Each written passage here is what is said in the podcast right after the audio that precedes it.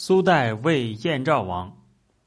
苏代对燕赵王说：“如果这里有个人孝顺像曾参、孝己，信义像韦生高，廉洁像包交、史丘，以兼有这样三种高尚品德的人来侍奉大王，怎么样？”燕赵王说：“能这样，我就很满意了。”苏代回答说：“您以为满足了，可我不侍奉大王了。”我将无事可做，回家乡耕田种地去，耕种供家里人吃，织布供家里人穿。燕赵王说：“这是为什么？”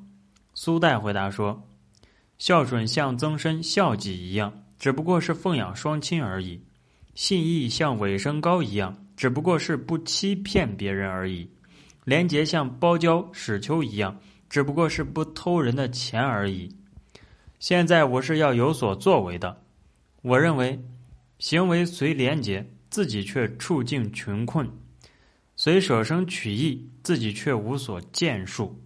即便行仁行义，这都是以此作为自护其名的办法，而不是有所作为的做法。燕赵王说：“自护其名还不满足吗？”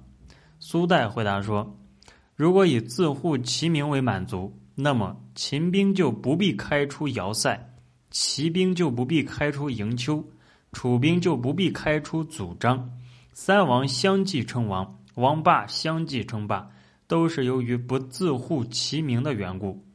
如果以自护其名为满足，我也就背上土筐回家乡耕田种地去了，何必还要烦劳大王为我安排职位呢？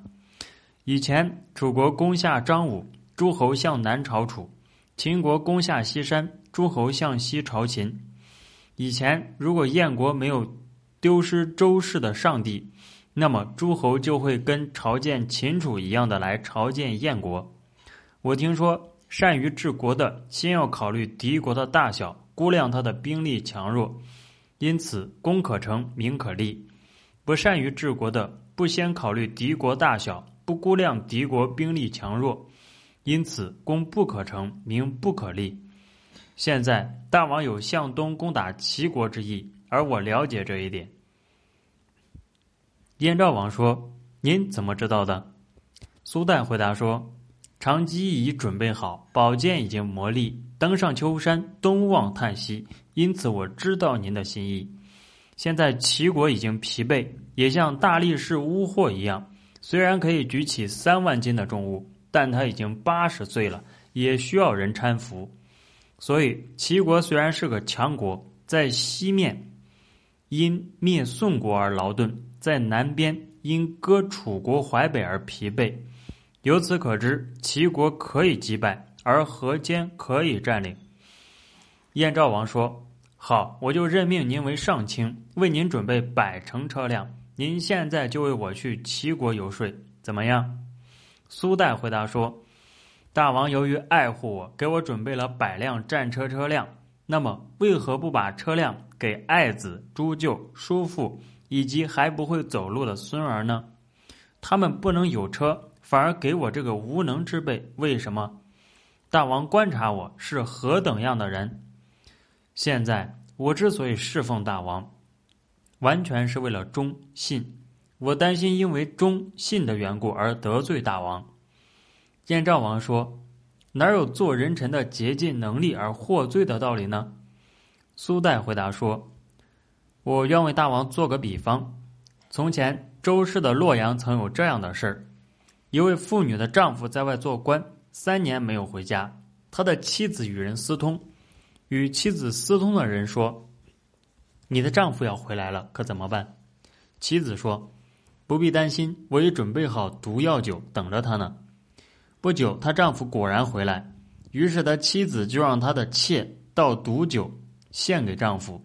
他的妾知道这是毒酒，半道中站住，心里想：我如果拿着毒药给主妇喝了，就会毒死主妇；我如果把这事儿告诉主妇，就会赶走主母。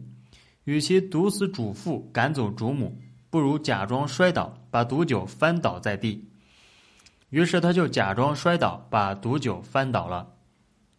他妻子说：“为了您出远回家，特别准备了美酒。现在小妾捧酒摔倒了，丈夫不了解，就把小妾捆绑起来鞭打。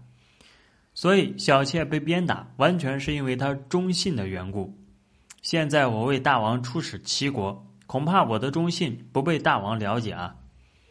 我听说万城大国的君王不受人臣的控制，千城之家的大夫不受众人的控制，普通一般人不受妻妾的控制。